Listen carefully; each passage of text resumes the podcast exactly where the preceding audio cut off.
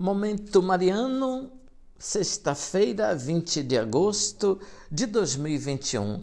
Querido irmão, querida irmã, alegria estar com você. É o seu Momento Mariano. E aqui fala Dom Josafá Menezes da Silva, arcebispo metropolitano de Vitória da Conquista.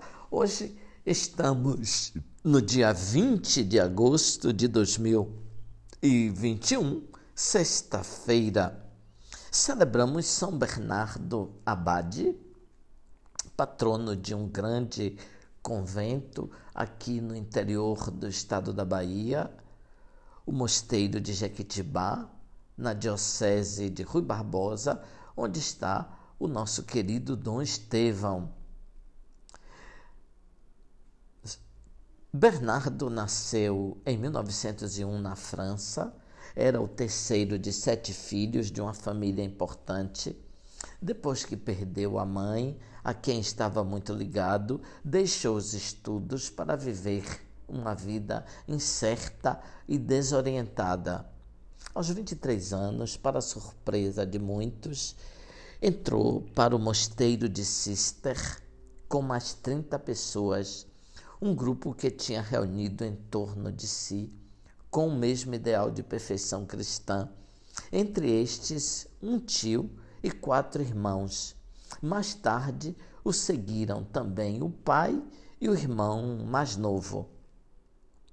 Bernardo foi monge perfeito desde o primeiro dia.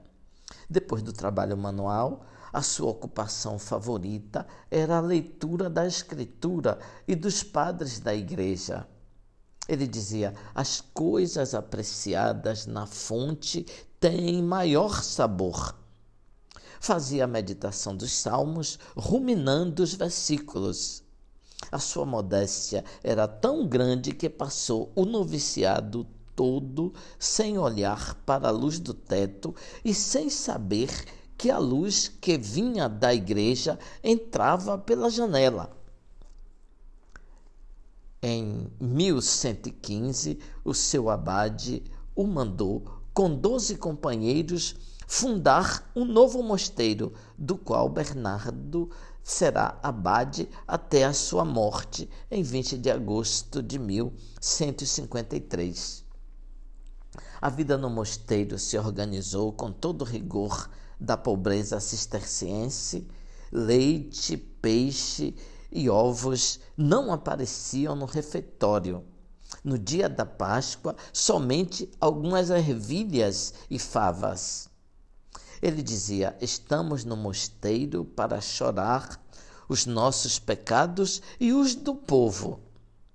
Ficou famoso um discurso aos estudantes de Paris. Meus filhos, disse ele, quem vos ensinará a fugir do que há de vir?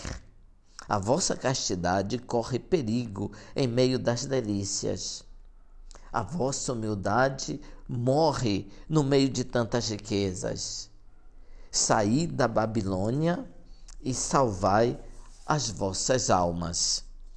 Quando terminou esse discurso, vinte jovens se jogaram aos seus pés, pedindo para entrar no mosteiro. Graças ao seu exemplo e sabedoria, ele se tornou muito conhecido, não somente no ambiente eclesiástico, mas também no mundo político. Começou a ser conhecido em toda a Europa. Muitos o consultavam para assuntos privados e decisões públicas. Escreveu numerosas obras, milhares de cartas, mais de 300 sermões. Se amor é o que Deus oferece aos homens, dizia ele, a resposta que Deus espera é também o amor. Os negócios de Deus são meus negócios. Nada do que disser a respeito de Deus me é estranho, dizia São Bernardo. O 20. Louvado seja nosso Senhor Jesus Cristo para sempre seja louvado.